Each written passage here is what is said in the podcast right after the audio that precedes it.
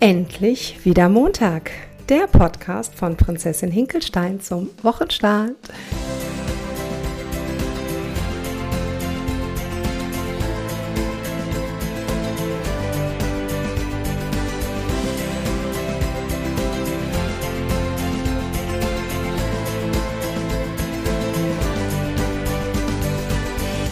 Hallo ihr Lieben, heute wieder ohne Natalie. Ich glaube, das wird jetzt auch noch äh, mindestens nächste Woche so sein, weil Urlaubszeit ist. Und Natalie ist mit dem Radl unterwegs und ich bin in Kroatien. Aber Natalie kommt mich hier besuchen. Also nicht mit dem Radl. Ich denke, sie kommt mit dem Auto, ähm, weil das würde ein bisschen lange dauern, bis sie dann hier ist. Und dann werden wir hier Podcasts für euch aufnehmen und da freue ich mich schon mega drauf. Also heute dürft ihr mit mir Vorlieb nehmen. Und ich hoffe sehr, dass ihr sonntags um 9 Uhr meinen Podcast 30 Jahre morgen am Ego vorbeiführt, auch ein Weg anhört. Und zwar geht es da wirklich in die Tiefe. Das ist richtig ein Podcast mit ganz viel Redaktionsarbeit hinter und mit vorher notieren und eben nicht so aus der Hüfte geschossen, wo ganz, ganz viel Input drin ist. Und heute möchte ich darauf eigentlich eingehen, was gestern, also Sonntag um 9 Uhr, über den Äther ging. Und zwar habe ich gestern ganz viel über die Herausforderung des Egos gesprochen. Also wie man es schafft, wirklich über seine Grenzen zu gehen. Also wie man es schafft, Hinkelstein für Hinkelstein anzugucken und dadurch, dass man es sich anguckt, den Ballast vom Rücken zu nehmen. Heute ist Montag.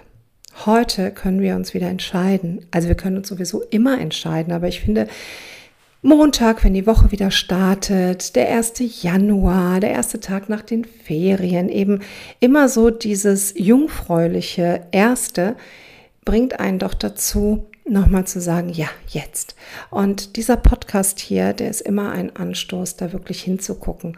Und dann streue ich da auch was ein, wo es sich lohnt, wirklich hinzuschauen, weil alles, was euch letztendlich weiterbringt, steckt in euch. Es steckt alles in euch drin, wie in einem kleinen Samenkorn, da wo schon alles, alles, alles drin ist für das, was es denn mal werden soll. Ein Baum, eine Sonnenblume, was auch immer. Es steckt da drin. Nur wir sind so zugepflastert mit Dingen, die uns unser Ego über uns erzählt, dass wir das überhaupt nicht mehr wissen, was da eigentlich für ein Potenzial ist. Da wird einer Sonnenblume erzählt, die soll ein Kaktus werden. Ich meine, dass das nicht funktionieren kann, ist doch logisch.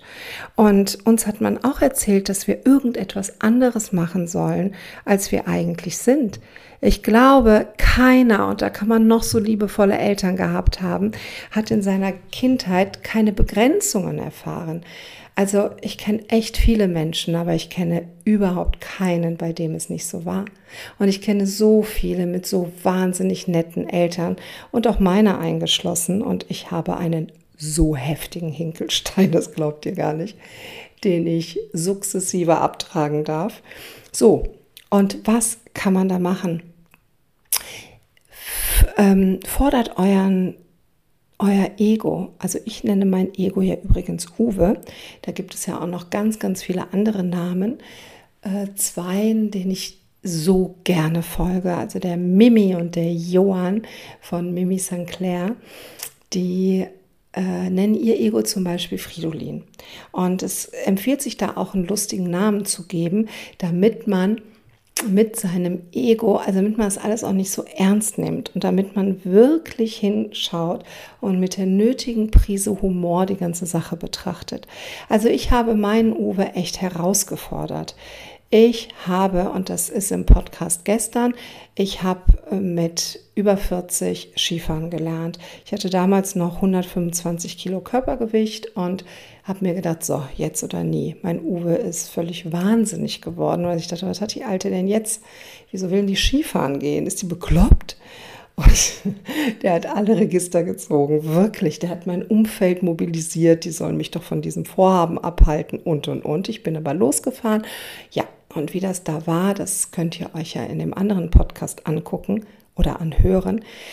Was ich jetzt, wo ich hier nach Kroatien gereist bin, gemerkt habe, ich beschäftige mich so, so intensiv, jetzt auch das komplette letzte Jahr mit, ähm, oder noch nicht mal das komplette letzte Jahr, eigentlich noch weniger, mit meinem Ego und mit meinem inneren Kind ja sowieso schon sehr, sehr lange, aber jetzt noch viel intensiver mit meinem Ego und dem inneren Kind und den ganzen Mechanismen, die dahinter stecken.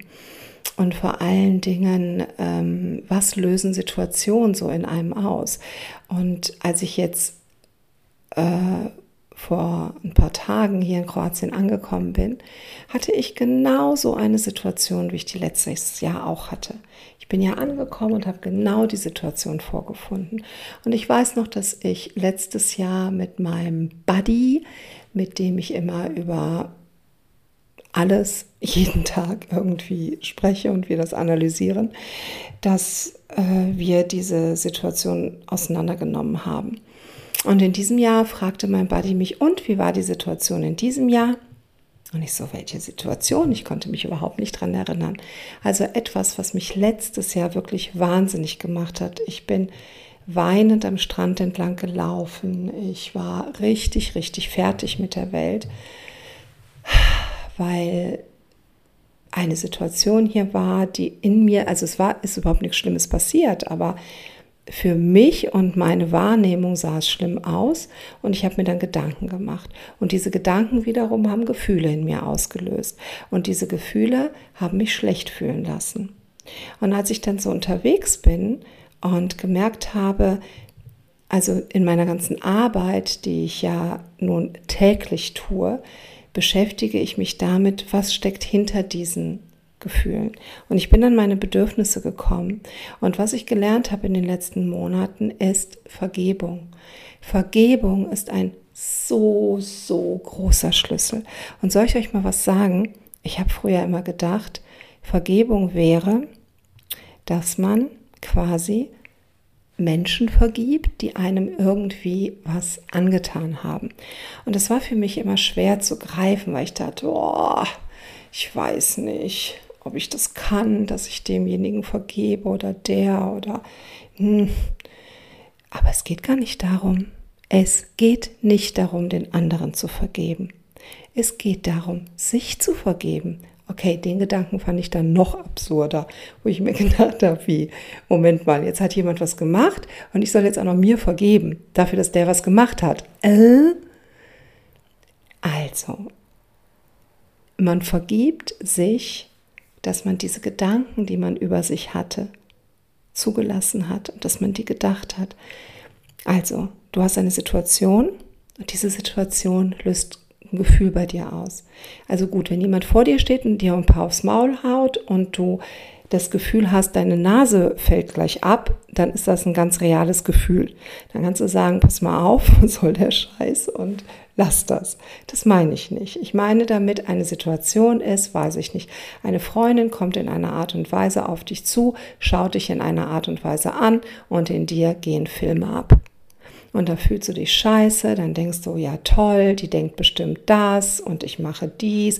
Das kann man auch mit Schwiegermüttern gerne beobachten oder mit anderen Situationen oder Familien, die ähm, sich treffen. Das habe ich hier in Kroatien auch häufig, wo ich dann Stress habe, nur weil die sich nicht verstehen, habe ich Stress, was da ablaufen kann und, und, und. Und dann gehen bei mir Gedanken und Gefühle ab. Und diese Gedanken und Gefühle, die weisen aber lediglich auf Bedürfnisse hin, die ich habe. Und ich weiß, ich rede da öfter drüber und ich weiß, ich kriege auch immer die Anfrage, ja, und was mache ich dann? Und was, wie, wie komme ich jetzt damit klar? hey, langsam, da gibt es keinen Schlüssel für, es gibt kein Patentrezept dafür. Erstmal ist es wichtig, dass du es spürst. Und mit jedem Mal spüren kommst du weiter und es löst sich etwas. Und dann zum Beispiel diese Nummer im letzten Jahr hat mich glauben lassen, dass ich nicht gut genug bin, dass ich irgendetwas nicht gut genug gemacht habe.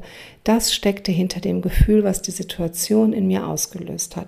Und das war etwas, ein Bedürfnis aus meiner Kindheit, das ich von da kannte, was damals schon nicht erfüllt wurde. Und mein Uwe hat damals dafür gesorgt, dass ich darauf mit Scham und Schuld reagiere dass ich mich nicht, also dass ich mich schlecht fühle und mich aus der Situation rausziehe, den Konflikt vermeide, das Totschweige. Also ich hatte dann mein ganzes Repertoire, was ich machen konnte. Und in diesem Jahr, also ich habe mir vergeben, wisst ihr, wofür ich mir vergeben habe? Dass ich das über mich gedacht habe, nämlich, dass ich nicht gut genug bin, dass ich etwas falsch mache, dass ich ähm, anderen Menschen gerecht werden muss, bevor ich eine Berechtigung habe, überhaupt da zu sein, dafür habe ich mir vergeben. Also das Ganze war noch viel intensiver.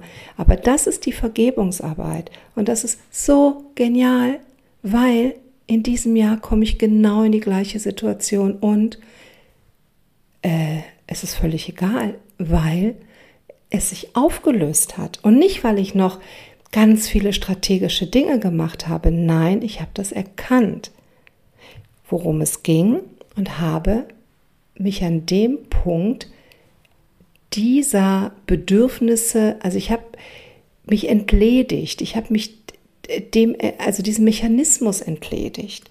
Und da ist ein ganz fetter Hinkelstein aus meinem Hinkelstein raus.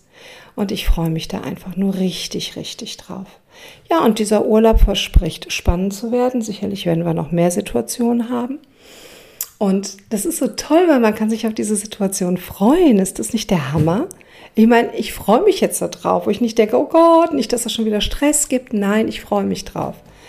So, und jetzt dürft ihr euch freuen auf eure hammermäßige neue Woche und einen ganz lieben Gruß aus dem wunderschönen Kroatien zu euch und abonniert unbedingt meinen Podcast, also beide Podcasts. Endlich wieder Montag, der Freundinnen-Talk und 30 Jahre morgen am Ego vorbei führt auch ein Weg.